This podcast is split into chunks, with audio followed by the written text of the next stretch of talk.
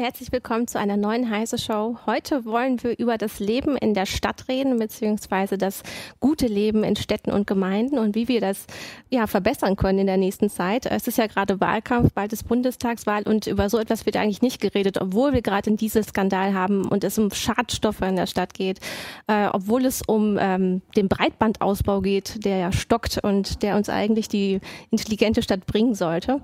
Ähm, ja, wir sprechen heute, also ich spreche mit Jürgen Kuri als Mitmoderator Hallo. aus dem Newsroom und mit Urs Mansmann aus der CT-Redaktion. Ähm, du beschäftigst dich sehr, sehr viel mit dem Thema Smart City oder intelligente Stadt und ähm, wie man das Stadtleben verbessern kann. Und äh, das hat auch ganz viel eben mit dem Breitbandausbau und mit ähm, ja, dem Funk zu tun, also dem Ausbau von Funknetzen. Wie sieht's denn da heutzutage aus in Deutschland? Ja, so schlecht sieht's in Deutschland eigentlich gar nicht aus. Wir haben in den Städten äh, in der Fläche LTE ausgerollt und zwar mit großen Kapazitäten, also inzwischen LTE Advanced. Das heißt, mit mehreren Trägern auf verschiedenen Frequenzen wird die Leistung schon gebündelt und es geht stetig weiter. Diese Netze werden nachverdichtet und in den Laboren arbeiten die äh, Anbieter natürlich schon an der nächsten Generation 5G, das nochmal einen Sprung von der Kapazität um mindestens eine Größenordnung bringen wird.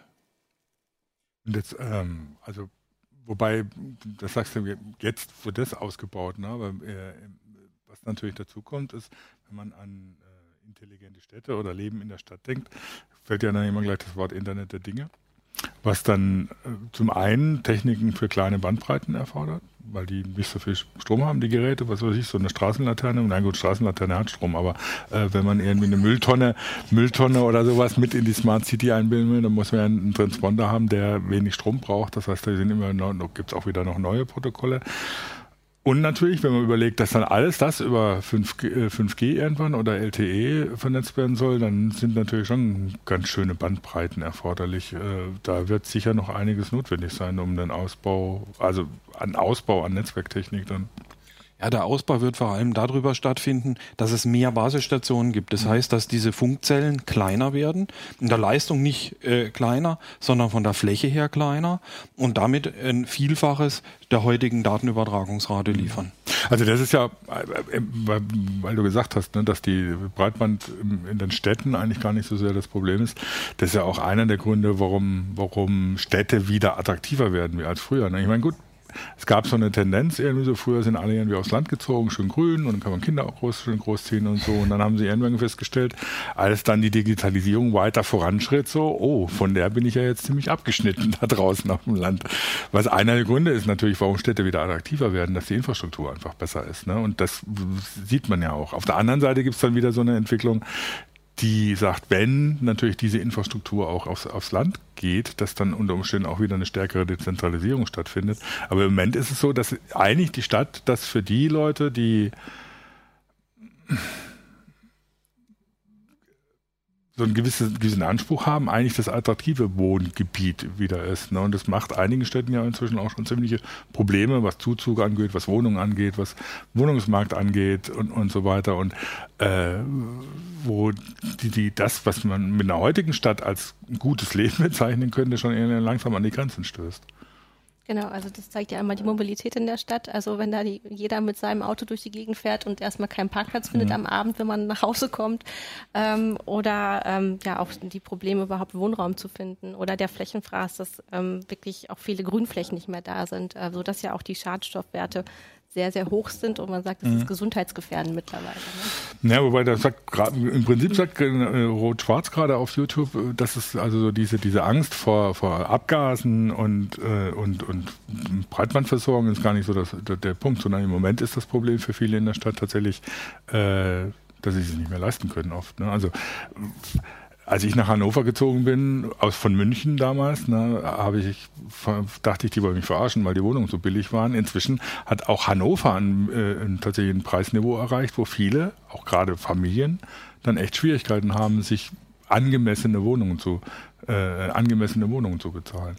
Insofern hat er natürlich recht. Das ist ein massives Problem, was es da gibt und wo natürlich die Städte, wenn Städte lebenswert sein bleiben wollen, äh, nachjustieren müssen. Also hier schreibt auch Daniel Faust, der könnte sich sehr gut vorstellen, aufs Land zu ziehen, wenn eine ordentliche Leitung da ist. Und hm. ich meine, da kommt es auch wirklich drauf an, wo man da wohnt. Ob man jetzt in Mecklenburg, äh, Mecklenburg-Vorpommern ist, irgendwo auf dem Land oder hier im Umkreis von Hannover, muss ich sagen, lebt sich ganz gut auf dem Land. Das geht. Ja, wobei, hm, wenn ich mir immer anhöre, welche Schwierigkeiten du da teilweise mit der Infrastruktur hast, sage ich doch, oh, da bin ich in der Liste doch ganz gut aufgehoben mit dem den, äh, Kabelverteiler direkt vor dem Haus, äh, wo ich keine Schwierigkeiten habe, wenn auch ein paar andere Leute die, die Leitung noch mit benutzen. Ähm, das ist, sind sicher Entwicklungen, wo man, wo man schauen muss, wo, wie, die, wie die Versorgung da tatsächlich, wie die Versorgung da weitergeht. Aber es ist auch im Grunde eines der großen Themen, die eigentlich in diesem Wahlkampf eine Rolle spielen sollten. Infrastruktur in Deutschland, die an vielen Fällen echt und pfeift, weil sie relativ alt ist und auf der anderen Seite nicht schnell genug ausgebaut wird, was aber so ein bisschen unter den Tisch gefallen ist. Ne? Ich meine, aber was kann uns denn jetzt eine intelligente Stadt oder eine voll vernetzte Stadt bringen? Also was sind die Vorteile? Ja, ist, das ist ein ganzes Bündel, wo eine vernetzte Stadt Vorteile bringen könnte. Eigentlich in allen Bereichen des Lebens, von der öffentlichen Verwaltung über Transport, äh, Energieversorgung, Entsorgung auch. Äh, überall da könnte man mit smarten Lösungen ähm, vorhandene Infrastruktur besser nutzen oder äh, mehr Komfort schaffen äh, für die Bürger. Aber das wird im Moment noch gar nicht genutzt. Jede Kleinigkeit, ich habe zwar einen elektronischen Ausweis mit einer Chipkarte drauf, aber muss trotzdem wegen jeder Kleinigkeit aufs Bürgeramt, weil dort einfach die Infrastrukturen noch nicht da sind. Wir haben jede Menge Sensoren, die alles Mögliche erfassen, aber deren Daten sind nicht verfügbar, so dass ich sie nicht äh, für irgendwelche intelligenten Lösungen hier nehmen kann. Und daran krankt es im Moment noch ein bisschen.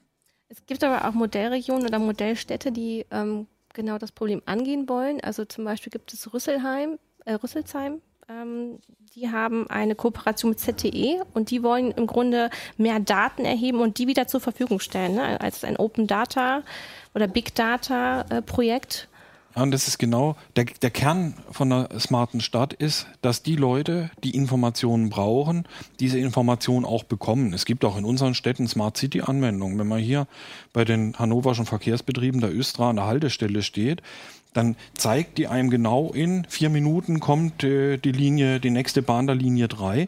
Das ist eigentlich schon eine Smart City Anwendung, dass eine Information, die irgendwo zur Verfügung steht, dorthin kommt, wo sie die Leute interessiert, nämlich die, die auf die Bahn warten. Mhm. Und die werden ja tatsächlich, also die Anzeigen funktionieren ja nicht einfach nur danach, äh, wie der Fahrplan ist, sondern die erheben ja genau die Daten, welche Straßenbahn wo gerade ist und äh, äh können dann sagen, aufgrund der Daten, die sie schon gesammelt haben, wie lange die brauchen wird. Funktioniert nicht immer hundertprozentig, weil zum Beispiel die Autos noch nicht mit der Straßenbahn kommunizieren. Das heißt, wenn ein Auto auf, der, auf, der, auf den Gleisen steht, kann es der Straßenbahn nicht sagen, hier, hallo, äh, das dauert ein bisschen länger. Aber das wäre zum Beispiel so der nächste Schritt. Also wenn man dann öffentlichen Nahverkehr, der mit Sensoren ausgestattet ist und Kommunikationstechnik, hat er ja, haben die ja alle, dass der auch mit dem Individualverkehr kommuniziert, ne, um zum einen Staus natürlich zu vermeiden, die Leute möglichst schnell ans Ziel zu bringen und auch irgendwie den Leuten die Informationen zu geben, dass sie bequem und äh, angenehm ans Ziel kommen. Aber natürlich auch, um unter Umständen den Individualverkehr einzuschränken, weil er sich besser mit zum Beispiel Park-and-Ride-Dingern abstimmen kann. Ne? Das heißt, die Straßenbahn weiß, jetzt kommen irgendwie noch zehn Autos gerade, die da mit wollen und dann fahre ich jetzt noch nicht los, sondern erst in zwei Minuten, dass die noch mitfahren können und also ähnliches. heißt, dass es bedarfsorientiert wäre, was ja. es ja heute nicht ist. Also da ist der Fahrplan und die, die Busse und die Bahn fahren einfach ja. in ihrem Takt, und genau egal das, wie ja, viele Leute einsteigen. Und das Problem haben wir in der Stadt nicht. In der Stadt haben wir einen schönen Takt, mhm. zehn Minuten, da bauen die Leute mhm. auch drauf, da können sie sich mehr drauf einstellen. Auf dem Land ist die Nachfrage geringer und die Versorgung. Da wäre ein flexibles System, wo ich eine Fahrt anmelde und sage, ich möchte in einer Stunde oder jetzt von hier in den übernächsten Ort zum Supermarkt und eine halbe Stunde später zurück, ähm, dann könnte ich den individuell könnte ich quasi aus dem öffentlichen Nahverkehr einen individuellen Nahverkehr machen, aber da sind wir noch ganz weit mhm. weg von. Äh, da läuft es zwar abends zum Beispiel mit Sammeltaxen, die dann auf äh, nach Bedarf gerufen werden, aber die fahren dann auch nur zu bestimmten Zeiten ab. Mhm. Wobei, also das weist ja auch so auf so ein Problem hin, ne? dass du, also zum einen hast du natürlich, wenn du, wenn du in der Stadt lebst, was du angesprochen hast mit den Behördengängen und so, dass das alles noch naja, so ein bisschen wie vor 50 Jahren funktioniert, obwohl es eigentlich anders gehen könnte. Ähm, das ist so die eine Seite und das hat natürlich auch damit zu tun, dass Kommunikation nicht richtig stattfindet, dass entsprechende Techniken nicht installiert sind in den Ämtern. Auf der anderen Seite hast du ja dann die Stadtumgebung, die intelligenter werden muss. Und das fängt dann natürlich damit an, dass der Verkehr intelligenter werden muss, beziehungsweise die Verkehr, dass die, die, die Struktur der Stadt oder des städtischen Verkehrs intelligenter werden muss. Weil so, wie es im Moment läuft, wenn du vorstellst, jetzt ziehen hier nach Hannover nochmal 100.000 Leute oder so, dann bricht alles zusammen sowieso, was jetzt ja schon passiert. Und auf der anderen Seite ist natürlich auch, was Umweltaspekte angeht, auch nicht mehr, nicht mehr zu halten ist. Ne? Das heißt, ähm, ein Aspekt von intelligenten Städten sind neben, neben der, der Infrastrukturversorgung und den, den Behörden dann natürlich auch, wie ist die, die Stadt organisiert? Äh, da werden wir mit den bisherigen Konzepten wahrscheinlich auch nicht viel weiterkommen. Also meinst du, dass man wieder mehr dezentralisieren muss, also dass man wirklich in jedem Stadtviertel ein Amt hat. Ähm, also das, solche Ansätze gibt es ja schon. Also in Hannover ist es so, dass es zum Beispiel das eine oder Meldeamt oder ähnliches, das hat in jedem Stadtteil ein eigenes Bürgeramt, wo du hingehst. Du musst irgendwie nicht an die Zentrale, um deinen, deinen Ausweis verlängern zu lassen, dich umzumelden oder sonst was. Sowas, sowas gibt es ja schon. Aber du musst trotzdem hingehen. Warum? Mhm. Also ich kann mich doch mit dem elektronischen Personalausweis äh, übers Netz ummelden. Das wäre völlig problemlos machbar. Ähm, auf der anderen Seite ist es so, also das Dezentralisierung ist dann nicht, nicht, nicht, nicht, das, nicht das Allheilmittel, aber natürlich kann man die eigenen Quartiere stärken in der Stadt. Ähm, auf der anderen Seite, glaube ich, braucht es auch viel mehr Flexibilität für die gesamte Stadt. Das heißt, dass sich zum Beispiel Verkehrskonzepte, haben wir ja schon angesprochen, dass sie die flexibel organisieren, dass der Individualverkehr, dass nicht jeder morgens zur selben Zeit in sein Auto steigt und dann steht er alleine in seinem Auto mit 500 anderen in ihren Autos im Stau. Das ist eigentlich völliger Unsinn. Mhm. Ähm, und da müssen natürlich Konzepte her, wie man das anders organisieren kann. Da kommt, was weiß ich, ist eben der eine Teil Smart City, das heißt mit Sensoren und Steuerung zu arbeiten. Auf der anderen Seite ist es natürlich, sind wir dann ganz schnell beim großen IAA-Thema, äh, Elektroautos, äh, Carsharing, also äh, verteiltes, also Individualverkehr in der Gruppe sozusagen und autonome Autos. Wir wollen in der Sendung ja auch ein bisschen ähm, auch die Utopie immer streifen, nämlich weiter in die Zukunft gehen. Ähm, du hast auch gesagt vor der Sendung, dass es eigentlich unglaublich teuer ist, halt ein eigenes Auto zu haben. Eben, weil es ja auch die meiste Zeit des Tages dann rumsteht. Ne? Ich meine, das muss man, muss man sehen. Ein Auto, das ich selber bezahle, kostet ungefähr so viel wie zehn Monatskarten. Und zwar mhm. jeden Monat. Von dem Geld, was ich in ein Auto reinstecke, kann ich mir ungefähr zehn Monatskarten hier für den öffentlichen Nahverkehr mhm. kaufen. Weil man kann sich ja auch eigentlich vorstellen, dass man wirklich rund um die Stadt nur diese Park-and-Ride-Parkplätze hat und dann ist in der ganzen Stadt einfach ein wunderbarer öffentlicher Nahverkehr, äh, der individuell ähm, steuerbar ist. Ähm, und dann fährt hier in der Stadt wahrscheinlich nur noch der Krankenwagen und das Polizeiauto und halt die kleinen Busse und vielleicht noch Leute mit ja. Pedelecs und ja. ähm, elektrifizierten äh, Lastenfahrrädern, um ihre Sachen zu machen. Ja, Wäre ich, auch vorstellbar. Ich muss ne? ja auch mal umziehen oder mir einen Kühlschrank liefern lassen. so ganz werden wir nicht auf Großfahrzeuge verzichten können. Aber äh, die könnten natürlich insgesamt, halt mal, ne? die könnten natürlich insgesamt erheblich zurückgehen. Ja, das darf man nicht unterschätzen. Auch Supermärkte mhm. müssen beliefert werden. Das sind große Warenmengen, die jeder von uns verbraucht. Die müssen irgendwie auch in die Stadt reinkommen. Also eine vollkommen Fahr äh, äh, großfahrzeugfreie Stadt ist tatsächlich Utopie, aber man kann den Verkehr natürlich so weit wie möglich vermindern und intelligent gestalten. Ähm, beispielsweise, dass man diese ganz großen Lastwagen, die sehr gefährlich sind für Fußgänger und Radfahrer, am Stadtrand tatsächlich stehen lässt und dann auf kleinere umpackt. Mhm. Einfach aus Sicherheitsgründen zum Beispiel. Mhm.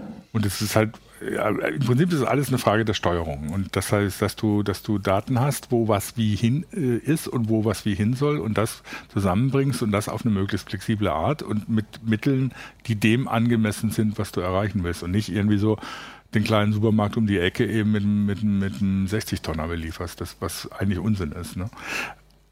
Also es ist heute zum Beispiel schon äh, ohne weiteres möglich, Müll individuell abzurechnen. Jede Mülltonne hat einen Chip. Beim Leeren wird sie gewogen. Äh, dann wird geleert, äh, dann wird nochmal gewogen, dann hat man die Differenz und äh, das wird auf, den, auf das jeweilige Konto gebucht.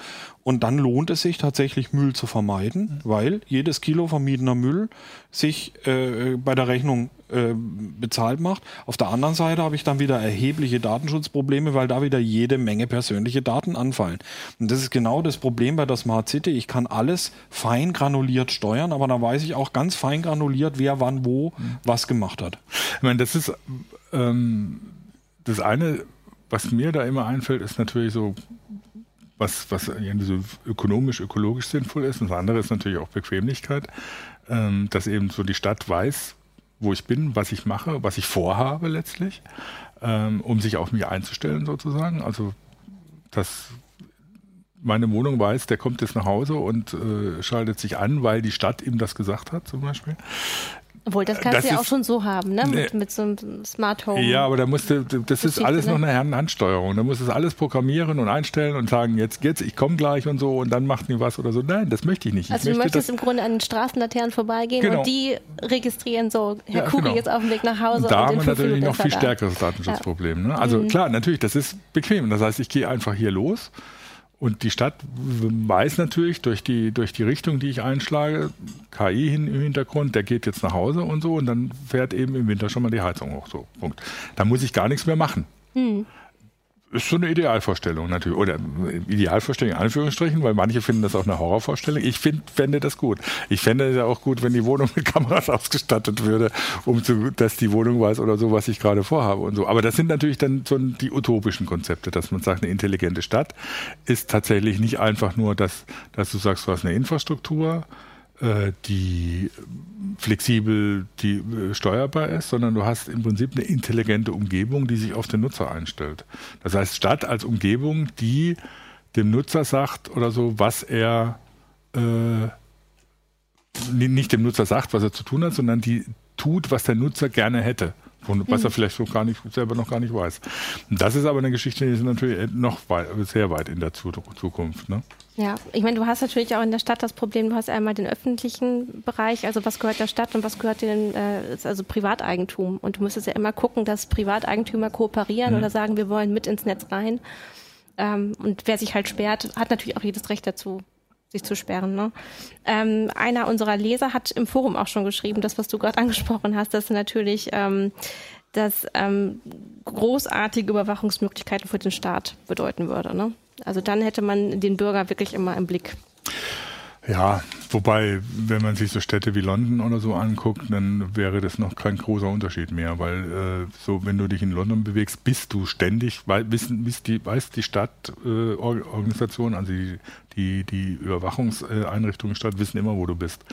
Ähm, das heißt, solche Erfahrungen gibt es ja schon. Äh, das ist natürlich eine Gefahr. Äh, das heißt, in einem demokratischen Staat oder in, in so einer man kann sich da natürlich auch ganz andere kommunitäre Ansätze vorstellen. Über Digitalisierung, über Vernetzung, über Dezentralisierung ist das kein Problem. Aber natürlich, wenn jemand anders an die Macht kommt, ist es ein Problem. Klar, ähm, da müssen wir uns sehr, natürlich muss man sich sehr genau überlegen, auf was lässt man sich ein.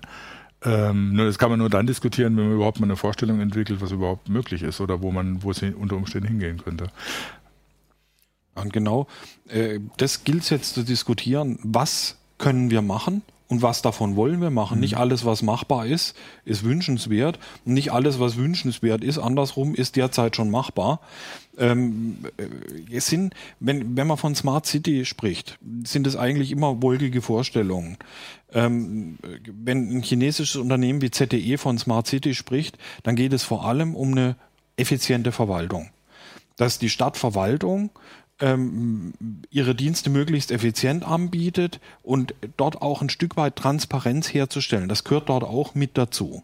Mhm. Ähm, ich war in äh, Yinchuan im dortigen, in der dortigen Stadtverwaltung. Das ist so das Parade, die Paradedisziplin, äh, wo, wo ZTE eine, eine Stadt smart gemacht hat.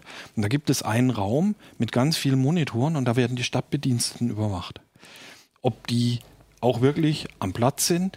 Und das führt dann dazu, dass die dann ein kleines Schild hinstellen. Ich bin mal kurz auf der Toilette, ich bin gleich wieder da. Und zwar nicht fürs Publikum, sondern für die Überwachungskamera dahinter. Ja, das sind dann natürlich chinesische Vorstellungen, die da ganz, ganz komisch sind. Ne? Also weil äh, natürlich haben hat das genau dieses Potenzial. Ne? Und äh, wenn man sich Entwicklung in China anguckt, dann kann einem da schon Angst und Bange werden. Ich meine, das fängt an mit, mit diesem Score, den sie einführen wollen für jeden Bürger, wie er sich verhält, hat er einen bestimmten Score, wo er dann bestimmte Sachen machen darf oder nicht. Und das hat natürlich damit zu tun, dass die Leute in ihrem öffentlichen Leben und auch in ihrem privaten in der Wohnung unter Umständen überwacht werden und die Daten gesammelt werden. Wie verhalten sie sich gegenüber Nachbarn, wie verhalten sie sich auf der Straße, spucken sie auf die Straße oder sind sie sauber oder heben sie Müll auf und so. Und danach wird ein Score gebildet und danach kriegst du zum Beispiel billige Kredite oder teure Kredite oder kriegst eine Wohnung im guten Viertel oder eben nicht und so das ist natürlich eine die Dystopie, auf die, die dystopische Seite dieser mhm. Entwicklung von Smart Cities. Ja, aber da läuft es ganz schnell hin, wenn äh, überall alles rund um die Uhr überwacht mhm. ist, wenn äh, die Kontrolle gestärkt wird, wenn sich nachträglich nachvollziehen lässt, wer wann was wo gemacht hat. Ähm, ist, das, ist das wirklich gefährlich? Und da muss man sich vorher Gedanken machen wie man solche Systeme anlegt, damit Daten nicht unnötig gesammelt werden, ähm, dass man, äh, das Stichwort heißt hier Privacy by Design und das wird bei Smart Cities sehr wichtig, dass man von vornherein beim Planen der Systeme schon überlegt, mhm. wie man den Datenschutz zum integralen Bestandteil macht und nicht erst das System macht und sich nachher überlegt, wie könnten wir das jetzt noch mit ein bisschen Datenschutz nachträglich mhm. versehen. So wird es leider allzu oft noch ja. gemacht. Also ich meine, es ist ja auch ein Problem, das, ähm, das tatsächlich in den Griff zu, äh, zu greifen, was, was da notwendig ist, weil es gibt ja unterschiedliche Ansätze oder unterschiedliche Haltungen auch dazu. Ne? Also wenn man jetzt die chinesische Ansatz ansieht, ja gut, ne, den, der kreuzt uns vor einem Amerikaner graut schon vor, dass es, wenn er bei, wie bei uns einen Personalausweis haben müsste und sich anmelden müsste. Das ist für den völlig, völlig unvorstellbar, das zu machen. Und in äh, Skandinavien, in Schweden ist es völlig üblich, dass ich die, die äh, ähm, Steuererklärung meines Nachbarn einlesen kann. Das heißt, es gibt ja da selbst in Europa schon und wenn man dann international guckt, so völlig verschiedene äh, Ansätze oder so, was da überhaupt Datenschutz ist oder so. Das heißt, da werden wir noch einige Schwierigkeiten haben, das dann wirklich zu be begreifen, weil natürlich dann Firmen, die aus China oder den USA kommen, vielleicht ganz andere Ansätze damit verfolgen und ganz andere äh, Zugang zu Datenschutz oder Privatsphäre haben als wir jetzt jetzt hier. Das ist nicht einfach, das wirklich dann so in den Griff zu kriegen. Vor allem, wenn man sich überlegt, dass natürlich, wenn du an Smart City denkst, immer mehr Daten anfallen und sie auch vernünftig. Mhm. Also gab gerade die Frage von Ann-Kathrin, dass die, dass, äh, dass die Daten, die da anfallen, die können ja eben auch genutzt werden für Stadtentwicklung, für Planung, für äh, Großveranstaltungen anständig zu machen, die Wirtschaftlichkeit in der Stadt zu erhöhen und auch natürlich den, den, den, den was weiß ich, den, den ökologischen Impact einer Stadt zu, zu verbessern. Da können sie natürlich für genutzt werden. Aber erstmal fangen sie natürlich an und sie sind dann in den mhm. Händen der Stadt und so. Und dann muss man fragen, was möchte man dann? Ich wollte es gerade sagen, ähm, als du ähm, China ähm, oder über China erzählt hast, weil im Grunde gehen die natürlich auch radikaler gegen Umweltverschmutzung mhm. in der Stadt vor, weil sie es einfach müssen. Ne? Die sind äh, in manchen Städten so von Smog geplagt, dass sie nicht mehr sagen können, äh, Diesel fahren vielleicht doch mhm. noch ein Software-Update, sondern die gehen viel radikaler da, da, dagegen an ja. und müssen sich auch andere Konzepte überlegen. Ja, vor allem äh, in China sieht man diese Überwachung von Beamten dann auch als, als äh, die Transparenz, als Chance gegen Beamtenwillkür vorzugehen. Das ist auch ein Stück weit dann äh, öffentliche Kontrolle von staatlichen Bediensteten, die dann nicht mehr machen können, was sie wollen, sondern sich an Recht und Gesetz halten müssen. Das ist ein, das kann man auch als Fortschritt sehen. Ja, Je nachdem, ja. aus welchem Blickwinkel. Das sind ja immer ganz, ganz komplexe äh, Fragestellungen. Das, ähm, einfache Antworten gibt's darauf dann auch nicht. Mhm. Aber es ist auf jeden Fall klar, dass Deutschland in Sachen Open Access und Open Data, also was die Behörden angeht, schon hinterherhängt. Es gibt zwar mhm ja. Bestrebung, das zu machen, aber eigentlich immer, wenn ich was davon lese, heißt es, oh, wir hinken noch hinterher, wir müssten eigentlich viel mehr ja, und vieles, stellen. was dann, was dann in der Öffentlichkeit so Aufsehen erregt, sind dann vor allem so Daten für den ÖPNV, also für den, für den öffentlichen Nahverkehr. Das ist ja schon mal gut. Äh, wobei das auch nur dazu führt, dass du dann in Google Maps siehst, wann die Abfahrtzeiten sind. Ähm, war jetzt auch so eine Frage zum Beispiel. Man kann ja diese Daten benutzen, um auch den öffentlichen Nahverkehr smart zu machen. Ja, aber das erhöht schon wieder die Nutzung. Denn ja. wenn ich weiß, wie ich mit öffentlichem Nahverkehr von A nach B komme, dann ist es für mich eine Alternative. Mhm. Wenn ich sage, oh, da müsste ich erst zur Bushaltestelle und den Aushangfahrplan ja. und wer weiß, wo der Klar. Bus hinfährt und wo ich umsteigen muss, dann ist das das senkt die Schwelle, das zu nutzen, ja. das Angebot. Ja, natürlich, klar. Und deswegen ist es auch sinnvoll natürlich. Ne? Und man kann, man muss dann natürlich irgendwann auch den nächsten Schritt gehen und sagen, genau, ich habe ja die Daten. Ich weiß jetzt, jetzt wollen gerade 100 Leute in die, in die Bahn und dann schicke ich halt eine hin. Äh, statt irgendwie darauf zu warten, dass in zehn Minuten eine kommt. Also, da, dass man auch so reagiert. Oder also nicht nur eine Bahn, sondern auch Busse und, und so weiter, weil es ist ja möglich mit den Daten, die so eine Stadt äh, liefert, also die die, die Bürger, indem sie sich in der Stadt bewegen, liefern, dafür zu nutzen, ihnen eben entsprechende Services anzubieten. Eben zum Beispiel ein individualisierten ÖPNV sozusagen. Das heißt, ich habe dann die Straßenbahn oder den Bus oder was auch immer, dann, wenn ich es gerade brauche und nicht, wenn der Fahrplan es vorgibt. Hm. Hier sind noch zwei ganz interessante Themen, die habe ich auch auf dem Zettel stehen. Nämlich äh, einmal gehört zur smarten Stadt, nämlich auch ähm, das smarte Stromnetz und die Stromspeicher. Also wie kann man äh, in der Stadt vielleicht auch noch mhm. mehr Strom generieren äh, oder auch ähm, zum Beispiel Straßenlaternen auch zu Ladestationen machen. Das ist ja auch schon so ein Ansatz. Und Capilino ähm, schreibt auch, dass auch die Lebensmittelversorgung in Zukunft sichergestellt werden muss und dass man an äh, Urban, äh, Urban Farming, also ja an vertikale Gärten und sowas denken muss. Ne? Ja, das sind zwei Aspekte, die sind, sind natürlich extrem wichtig. Mhm. Weil wenn man Smart City redet, dann redet man immer über den Verkehr und über äh, ÖPNV und sonst was und über das Wohnen vielleicht. Aber genau das ist der Punkt. Also weil mhm. ÖPNV und auch Elektroautos oder so brauchen Strom und auch die ganze Infrastruktur braucht Strom. Das heißt, man muss natürlich schauen, wie das funktionieren kann. Äh, das ist zum einen natürlich die Frage, wie die Stromnetze tatsächlich intelligent gemacht werden können. Das ist ja in der Energiewende eine ziemlich breite Debatte, wo die Stromleitungen sind, wo der Strom produziert wird, wo er hingemacht wird, wo er gespeichert werden kann. Und es gibt dann natürlich auch Konzepte, das dezentral zu machen. Das heißt, dass man in Häusern tatsächlich Energiespeicher hat, die den überflüssigen Strom, den es zum Beispiel in der Stadt geht, aufnehmen können und dann wieder abgeben, wenn er, wenn er gebraucht wird. Ähm, dass man dann eben auch mit Solaranlagen überall stärker arbeitet und ähnliches, wobei das in Deutschland, gerade wenn man sich den, den heutigen Sommer anguckt, auch ein schwieriges Kapitel ist. aber, wahrscheinlich ein paar Windkraftanlagen. Aber natürlich braucht man dann, also eine, eine, intelligente Stadt braucht nicht nur Infrastruktur selbst äh, in sich, mhm. sondern sie braucht natürlich eine Infrastruktur auch draußen rum, was Stromnetze angeht, was Zuführung angeht und so. Und das in, äh, da steht uns noch einiges bevor, glaube ich. Ja, da wird sich die ganze Struktur der Stromnetze mhm. wandeln. Und viele Sachen sind da einfach auch noch nicht zu Ende gedacht. Man denkt immer dran, Strom in Batterien zu speichern. Man könnte auch hingehen und könnte Strom ganz einfach, wenn er überschüssig im Netz ist und man weiß nicht wohin damit, statt die äh, Windräder abzustellen, einfach in Wärme umwandeln. Dazu brauche ich mhm. nur einen Heizwiderstand in meinem Warmwasserspeicher. Mhm und äh, kann eigentlich sonst ungenutzten Strom wenigstens noch in Wärme umwandeln und braucht dann kein Öl oder Gas mehr, um das zu erwärmen. Und solche Konzepte sind eben im Moment zwar, da wird drüber nachgedacht, aber da sind weder die Infrastruktur, weder ist die Infrastruktur dafür da, äh, noch ist es zu Ende gedacht. Und dann kommt noch dazu, wir müssen aufpassen, wenn wir so ein ganz smartes Stromnetz haben. Wehe, da trinkt mal ein Schädling ein. Denn so ein Stromnetz ist eine wackelige mhm. Angelegenheit. Und da gibt's ganz schnell Kaskadeneffekte, dass halb Europa im Dunkeln liegt. Wir haben es damals erlebt, vor, ich glaube, zwölf Jahren, als in Papenburg die eine Leitung abgeschaltet ja. wurde und, äh, und dann so ein Netz nach dem anderen wie die Dominosteine gefallen ist. Das könnte in Zukunft dann noch viel kritischer werden. Also da ist, da ist nicht Datenschutz, dann ist es nicht nur eine Datenschutzfrage, sondern auch eine Datensicherheitsfrage, ne? Ja. dass das tatsächlich richtig abgesichert wird. Ähm, aber man hätte auf jeden Fall viel mehr Einspareffekte, ne? wenn man alles besser aufeinander abstimmen kann. Man kann mit den Ressourcen viel sparsamer umgehen, sie besser ja, einsetzen. Vor allen Dingen, man kann, man kann die Ressourcen einsetzen, die man hat oder die, die sich anbieten. Windkraft, Sonnenenergie, da wo sie produziert wird und muss sie natürlich dahin bringen, wo es gebraucht wird. Und dann entsprechend das abgleichen und steuern und die, die Netze entsprechend bauen.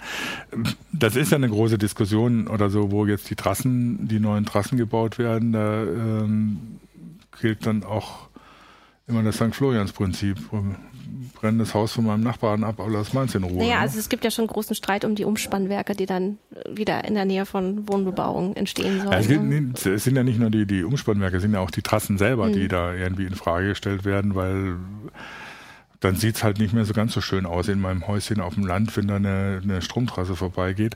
Auf der anderen Seite sind das dann die, wieder die Leute, die deswegen, weil sie äh, in einer grünen Umgebung wohnen wollen, da sind, äh, rausgezogen sind. Also das ist immer so ein bisschen widersprüchlich, was da, was da an Diskussionen läuft. Ähm, ich finde immer dieses Foto schön mit dem Bergbaugebiet und dem einen Windrad und man sagt, dieses Windrad hat das jetzt alles, diese Gegend total verschandelt. genau. Ja, aber äh, ich meine, man kann da lange drüber streiten, ne, ob man ja. jetzt Windräder in ein Naturschutzgebiet haut oder ob eine Stromtrasse durch ein Naturschutzgebiet führen muss.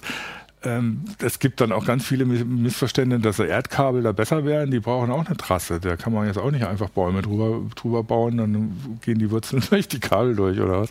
Also das ist nicht, nicht so einfach. Und es ist, gibt halt eine bestimmte Notwendigkeit, das äh, zu organisieren. Und man kann es nicht komplett dezentral mit dezentraler Energieversorgung äh, wuppen, gehe geh ich mal von aus.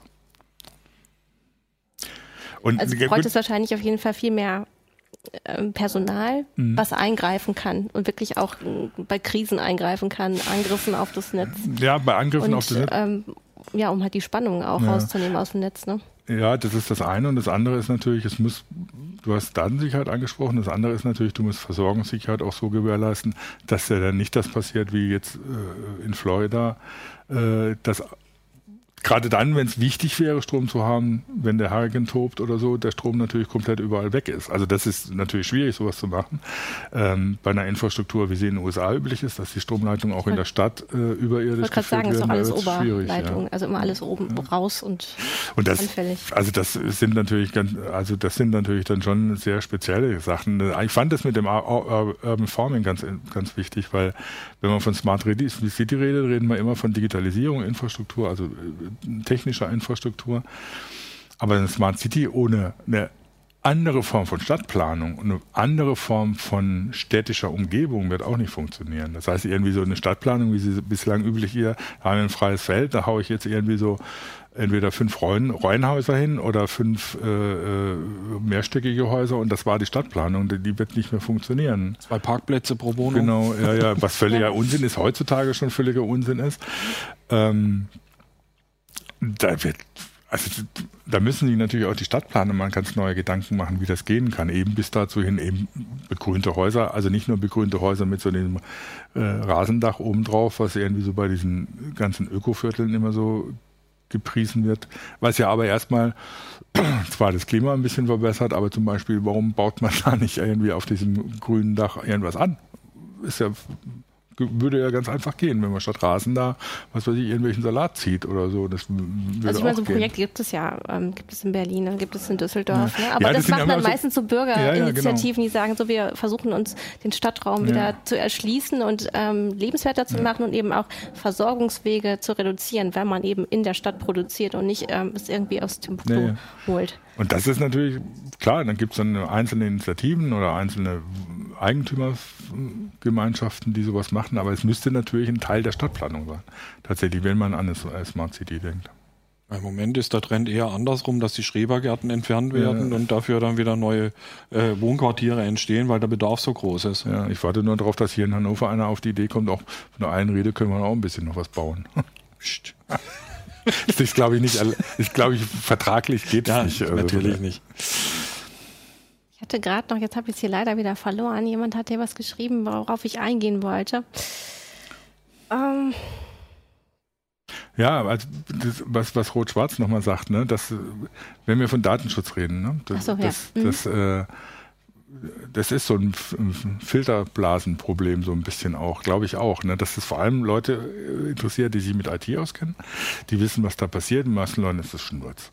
Mhm. Ähm, ich meine, das ist immer dieses Ding, was man sagt, wenn die Leute irgendwie sagen, äh, Zeta Mordio schreien wegen Datenschutz und dann auf Facebook alles äh, erzählen, was, was, äh, was wichtig oder auch unwichtig ist, dass das ein Widerspruch sei. Aber es ist natürlich so, wenn ich eine bestimmte, das war schon immer so, wenn ich eine bestimmte Fähigkeit habe, dann erzeugt es Daten, die äh, benutzt werden können. Und dann den meisten Leuten ist die Bequemlichkeit wichtiger als der Datenschutz. Ich denke auch, wenn, wenn, man, wenn es tatsächlich so weit käme, dass äh, quasi von der Regierung äh, solche Fahrverbote kämen ähm, und, und andere Restriktionen, weil wir, weil der Klimawandel voranschreitet und klar ist, äh, wir werden, mhm. ähm, wir, wir müssen uns einschränken, dass man dann leichter sagt, okay, dann verzichte ich eben auf ein Stück Privatsphäre, aber kann eben noch ein Stück weit meine Bequemlichkeit, die ich vorher so erlebt habe in diesen tollen Zeiten, ähm, aufrechterhalten. Ist die Frage, ob das tatsächlich ein Widerspruch ist. Mhm. Äh, es gibt durchaus Systeme, die durchaus datensparsam sind. Beispielsweise, wenn ich mir ein Online-Ticket hole von den äh, Verkehrsbetrieben hier, ein Tagesticket, ähm, dann wissen die nicht konkret, wann ich damit mhm. durch die Gegend fahre, sondern ich lade das einmal runter und habe es dann auf dem Handy drauf. Nur das akzeptiert so gut wie niemand, obwohl das äh, große Vorteile bietet. Und wenn ich morgens mit dem Bus fahre, dann fährt er regelmäßig fünf Minuten Verspätung ein, weil alle Leute vorne zum Busfahrer gehen und sich dort ihr Ticket kaufen. Ich Im Jahre das, 2017. Ja, ja, ich fand das immer auch, noch so. Ich fand das auch extrem witzig. Das ist mir jetzt das zweite Mal äh, aufgefallen in Berlin bei der IFA. Dann. Das heißt, der Tag an der IFA ist zu Ende. Die Leute gehen zum S-Bahn-Station und es bilden sich mh, mm, fast kilometerlange Schlangen vor den Fahr Fahrkartenautomaten Dabei kannst du es auch, kannst es auf dem Handy ganz einfach dir dein Ticket holen. Also das ist auch eine Sache, wo Digitalisierung teilweise noch nicht in den Köpfen angekommen ist, mhm. glaube ich. Aber natürlich, das auch bedeutet oder so, Digitalisierung noch nicht in den Köpfen angekommen, heißt eben auch, man hat unter Umständen sind auch noch keine Gedanken darüber gemacht, was Datenschutz bedeutet. Also es gibt ja auch andere Konzepte beim ÖPNV, dass du tatsächlich mit einer personalisierten Karte einfach nur an einem, einem äh, äh, NFC-Reader vorbeigehst und der das einfach registriert, wo du eingestiegen bist. Oder und eine individuelle eben für alle Bürger der Stadt. Genau. Aber es ist ein ganz wichtiger, es ist ein ganz wichtiger Aspekt, dass solche Sachen barrierefrei nutzbar sein mhm. müssen. Äh, es kann nicht sein, dass ich da eine Smartphone-App runterladen muss, mhm. weil ein Drittel der Leute hat kein Smartphone. Und wenn ich da äh, äh, groß Daten angeben muss, wenn das kompliziert ist, da schrecke ich ganz, ganz viele Nutzer ab, die sagen, nee, da mache ich das so, wie ich es kann mhm. und wie ich es gewohnt bin. Das heißt, wir müssen die Hürde für die Nutzung solcher Angebote niedrig legen. Die müssen niedrigschwellig sein, so dass sie jeder nutzen kann, ohne dass er sich Gedanken machen muss. So wie diese Anzeigetafeln, ähm, wo steht, in fünf Minuten kommt die Bahn, nutzt jeder, weil er einfach nur drauf ja, gucken muss. Wenn das eine Smartphone-App ist, nutzt es keiner mehr. Mhm. Ja, aber wenn es, das ist dann wieder das Ding. Das ist zum einen niedrigschwellig, klar, ja, und es ist damit bequemer und es fallen damit mehr Daten an.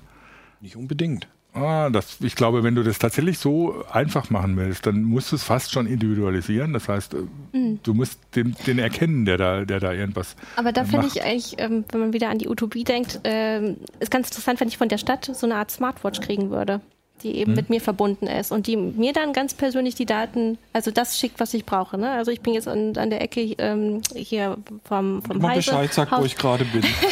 nee, aber sag so, und dann, wenn du jetzt die Bahn nehmen willst, dann kannst du jetzt noch schnell loslaufen, die kriegst mhm. du noch. Ähm, Klar, und wenn, dann, wenn damit jeder ausgestattet wäre, dann wäre vielleicht auch eben diese, dieser Aspekt barrierefrei oder Teilhabe vielleicht auch abgedeckt. Man könnte natürlich das, die, diese Anzeigesysteme ausdehnen, dass sie tatsächlich auch funken. Ne? Das heißt, mhm. wenn ich in die Nähe von, einem, von, einem, von so einem Ding, von einer Haltestelle komme oder mich auch vielleicht einlogge und ich möchte jetzt los oder so, dass sie mir sagen, also, ja, die nächste Bahn kriegst du noch weil sie wissen, wie schnell ich laufe und wie weit es ist. Mhm. Also, ähm, aber wie gesagt, das sind massive Daten, die dann für, ja. die, Datenpla für, die, für die Stadtplanung ich genutzt glaub, werden können. Da können wir jetzt auch nochmal hier zwei Zuschauer mit reinnehmen. Einmal sagt TV Rocket, ähm, ich glaube schon, dass der Umdenkprozess eingesetzt hat, ausgelöst durch die Dieselkrise. Ähm, also, dass wir in Deutschland jetzt auch einen Umdenkprozess haben, was Mobilität angeht. Und Kimi schreibt äh, über den smarten Verkehr, dass ihm da immer wieder die superintelligenten, das ist eher ironisch gemeint, also die superintelligenten Ampeln einfallen rein, äh, wo er mit dem Motorrad immer über Rot fahren muss, weil das Induktionsfeld zu schwach ist. äh, was aber ein ganz konkretes äh, Projekt ist aus den Niederlanden, ist zum Beispiel, dass tatsächlich ähm, Fußgänger mit ähm, GPS-Sensoren, ähm, Empfängern ähm, ausgestattet werden und die Ampel dann mittels einer App, die heißt Crosswalk, ähm, feststellt, wie lange man braucht, um rüberzukommen. Also wenn also ältere Leute über mhm. die, die Ampel gehen, dass, dass die Grünphase für die Fußgänger auch länger da bleibt. Ja, wobei es schon, schon, also fast schon Unsinn ist, dafür einen GPS-Tracker einzusetzen. Ja. Also wir bräuchten dann bloß eine Kamera hin, hinstellen und äh, gucken oder so, was da los ist und dann das mit einer Steuerung verbinden. Das könnte man ganz anonym machen mit ja. einer Wärmebildkamera. Ja. Äh, festzustellen, ob da ein Fußgänger noch auf der Kreuzung ist, wie schnell der sich bewegt, ist relativ einfach. Ein anderes äh, Projekt ist noch Cross Cycle von denen, also dass Fahrräder immer Vorfahrt mhm. bekommen, mhm. wenn die, die App das geht auch über Induktionsschleifen, ja. das brauche ich nicht personalisieren. Ja, wobei mit den Induktionsschleifen, die müssen dann halt auch entsprechend ausgelegt sein. Das, das funktioniert problemlos mit dem Fahrrad, wenn man sie ja. darauf auslegt. Ne? Genau, wenn man sie darauf auslegt. Das ist, das ist dann auch wieder so die Sachen, wo dann die Planer echt mitdenken müssen und nicht irgendwie so nur am grünen Tisch etwas vor sich hin planen. Aber das ist, also das ist, das sind halt so diese, diese vielen Aspekte, die so eine Smart oder eine lebenswerte Stadt der Zukunft für mich hat. Ne? Ist, es ist Bequemlichkeit und dafür gebe ich auch ein paar Daten weg. Äh, es ist eine, und es ist auch eine Individualisierung der Stadt. Das heißt, ich habe nicht mehr diese sowohl was also von den Behörden angefangen über die Wohnungen bis hin zur Infrastruktur und dann den Verkehr eben.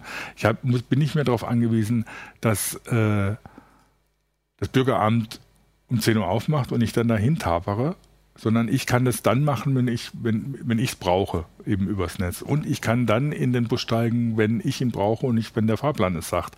Und ich kann mich in der Stadt so bewegen, dass die Stadt sich auf mich einstellt und ich mich nicht an der Stadt orientieren muss. Das sind so sind eigentlich so die so diese diese so eine Metaebene, die ich mir da immer vorstelle, was Smart City ausmacht. Das tatsächlich Städte wieder lebenswerter zu machen, weil im Moment sind sie immer noch sehr stark von äh, Infrastruktur und Autoverkehr geprägt. Und von wenigen Überlegungen, wie Leute sich die Stadt überhaupt nur leisten können. Mhm. Stimmt. Ähm, es hatten sich am Anfang der Sendung ganz viele zu Wort gemeldet, die gesagt haben, sie wohnen auf dem Land und da ist die, ähm, der Ausbau, Ausbau mit Breitband äh, nicht so gut ähm, und sie werden eigentlich abgeschnitten von der Außenwelt. Ähm, was auf jeden Fall aber, wenn, wenn sie denn dann angeschlossen sind, ähm, kann ähm, die Digitalisierung dazu führen, dass wieder Infrastruktur, Infrastruktur aufgebaut wird im, in ländlichen Regionen. Also dass man dann tatsächlich doch da auch Kräfte mhm. bündeln kann ist die Frage, ob ich mit einem Breitbandausbau mir nicht vielleicht ein, den einen oder anderen Infrastrukturausbau sparen kann. Wenn es nämlich nur um die Übermittlung von Informationen geht, dann brauche ich eigentlich nur eine Datenleitung. Also Behördenbesuche sind ja in der Regel Informationsübermittlungen. Mhm. Äh, das kann ich auch äh, per mhm. Internet erledigen. Und auch das zum Beispiel das Einkaufen, es wird immer über die Lieferfahrzeuge geschimpft, aber wenn ich ein Dorf habe mit 100 Haushalten, wenn alle 100 drei Dörfer weiterfahren mit ihrem Auto, um äh, einzukaufen, dann sind es 100 Autofahrten raus und 100 wieder rein. Das könnte ich auch mit einem Lieferwagen machen, der jeweils 10 Haushalte besorgt, dann habe ich wesentlich weniger Fahrten. Also wenn ich irgendwas intelligent mache in ländlichen Strukturen, dann kann ich damit auch Fahrten kann ich auch Ausbau von Infrastruktur auf der anderen Seite möglicherweise sparen, da wo sie nicht notwendig ist. Wobei ich glaube, dass die, dass die Attraktivität des ländlichen Raums ich weiß nicht, ob der wirklich dadurch so massiv gesteigert wird, dass es wieder zu einer Dezentralisierung oder einer Auflösung von Städten führt. Und eine Stadt ist ja natürlich noch mehr. Also weil die, wenn du in, im Dorf bist, selbst wenn du eine gute Internetanbindung im Dorf hast, er wird halt und trotzdem um sechs der Bürgersteig hochgeklappt und dann versauerst du Ich weiß nicht, ob du die falsche Vorstellung vom Dorf hast. Also ihr seid jetzt, ihr wohnt in Hannover und ich wohne ich, ja im ländlichen Raum. Ich so kenne beides. Ich kenne die Stadt und das Dorf. genau. Von daher, ich, also ich habe ja auch in der Düsseldorfer Innenstadt gewohnt eine Zeit lang und in Dortmund.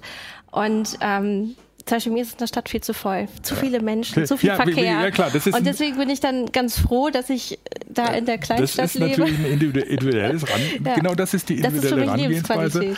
Wie möchte ich wo leben? Und das mhm. muss äh, im die, die Infrastruktur bzw. die Planung auch ermöglichen, weil Smart City heißt ja eben auch nicht nur, dass die Stadt lebenswert ist, sondern dass die, die nicht in der Stadt leben wollen, auch gut leben können und mit den Leuten in der Stadt kommunizieren und ihre Arbeit machen können und äh, eben nicht in die Stadt fahren müssen, um alles einzukaufen. Ähm, da hat Urs natürlich recht, dass man das dann auch anders organisieren kann. Ich meine, dann hat man auch Daten, wer braucht was oder so. Dann kommt unter Umständen dann doch der intelligente Kühlschrank, der nämlich dann dem Lieferdienst sagt oder so, in diesem Dorf braucht man jetzt irgendwie 10 Liter Milch. Und die packe ich dann, packe ich in den, in den LKW rein, der, der, losfährt. Äh, das heißt, da gibt's dann auch wieder so Möglichkeiten, das natürlich zu organisieren und diese, diese Verschwinden zum Beispiel der, der Läden in, in den Dörfern äh, auszugleichen oder auf eine andere Art äh, äh zu kompensieren. Aber ich glaube nicht, dass der Ran auf die Städte in absehbarer Zeit nachlässt. Das ist ein Megatrend. Einfach weil die Stadt viele Gelegenheiten bietet. Das fängt schon bei, bei, beim äh, Job an.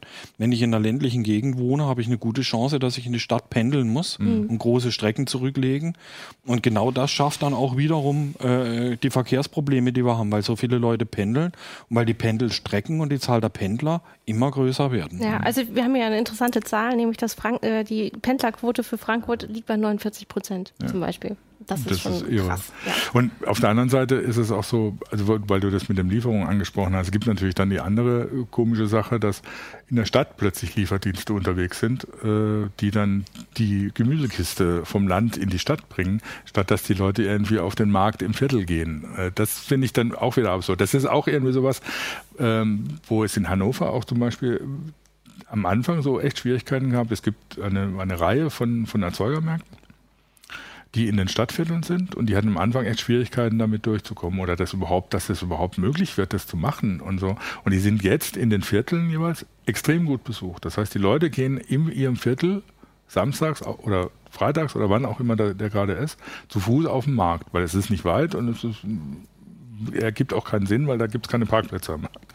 Ähm, und das ist natürlich eine sinnvolle Sache, aber das ist eine Frage von Planung. Ne? Ja. Also das heißt, es kann nicht sein, dass das nur eine Initiative von Einzelnen ist, die dann solche Märkte organisieren, sondern das ist Teil einer Planung einer lebenswerten Stadt, dass man solche Sachen ermöglicht und äh, es auch attraktiv macht, mhm. natürlich, ne, das dahin zu gehen und nicht irgendwie so die also Gemüsekiste es ist ökologisch sinnvoll, wenn nicht ja. alle aufs Land fahren, um ihren Salatkopf genau. zu kaufen, sondern halt das im Stadtviertel ja, genau. dann geballt machen, aber es ist auch gerecht. Ja. Und es ermöglicht Teilhabe, weil nicht jeder die Möglichkeit hat, auch rauszufahren. Genau. Und das sind, also, was ich, wenn man von Smart City redet, dann natürlich fängt man da immer erst mit äh, Infrastruktur, Verkehr und sowas an, aber es geht eben bis dahin, bis in diese ganzen nicht technischen Bereiche. Wobei, die sind ja eigentlich trotzdem auch technisch, weil um das wirklich planen zu können, brauchst du wieder die Daten von den Bürgern, die sie weitergeben müssen, abgeben müssen, sonst funktioniert es auch wieder nicht. Ja, ich glaube, das können wir vielleicht als Schlusswort nehmen. Gerne. Ja, ähm, es haben noch einige von euch etwas geschrieben hier im Chat. Ähm, naja, das, wird uns, das Thema wird uns wahrscheinlich noch Jahrzehnte beschäftigen. Genau, es, ähm, wir werden auch immer, ja, immer wieder darüber berichten. Ja. Allein äh, diese Modellstätte, da wird sicherlich noch mal einige, werden einige Nachrichten anfallen dazu, wie gut das funktioniert, wie gut auch der Datenschutz es, funktioniert. Es, ganz, es wird nie einen hm. großen Wurf geben, sondern es sind hm. ganz, ja. ganz viele kleine Trippelschritte auf dem Weg in die Zukunft. Mhm. Und das wird immer, immer besser werden mhm. im Laufe der Zeit. Und auf dem Weg dort dorthin werden wir noch viele Diskussionen führen. Ja. ja. also wir haben ja auch, ich hatte heute noch auf dem Schreibtisch so eine nette Studie liegen zum Smart Home und da ähm, heißt es eben auch, dass ein großes Hindernis ist, dass so viele Mitspieler auf dem Markt dann mhm. sind und äh, diese ganzen kleinen Geräte miteinander kommunizieren müssen. Man muss einen Funkstandard finden, man muss es absichern ähm, und man muss es irgendwie noch so machen, dass die Leute es einfach benutzen können. Eigentlich so ja. Plug to Play. Und das ist aber oft noch nicht äh, das gegeben. Das gilt nicht nur für Smart Home, das gilt auch für die Smart City. Ja. Genau. So, ja, dann verabschieden wir uns für diese Woche. Nächste Woche ist dann auch schon die Bundestagswahl. Mal gucken, was wir dann als Thema aufs. Äh, aber sie war noch nicht. Sie steht uns dann bevor. Sie steht uns dann bevor, genau. Deswegen mal gucken. Es könnte gucken, noch was mal. Noch passiert. vielleicht machen wir noch mal eine Wahlsendung. Die bösen äh, Hacker kommen. Ja, wir wünschen euch auf jeden Fall noch eine schöne Woche. Und äh, bis ja. Aber sagen wir trotzdem schon mal, geht wählen. Dann. Ja, genau, geht wählen. Aber ich würde immer noch ein paar Tage warten. Also ich bin immer noch gespannt, was, was alles so ans Licht kommt. Ne? Es gab ja, ja auch den Bundestag. Das können wir ja halt. nächstes Mal diskutieren. Genau. genau. also ähm, ja, habt eine schöne Woche. Bis nächsten Donnerstag. Tschüss. Tschüss. Tschüss.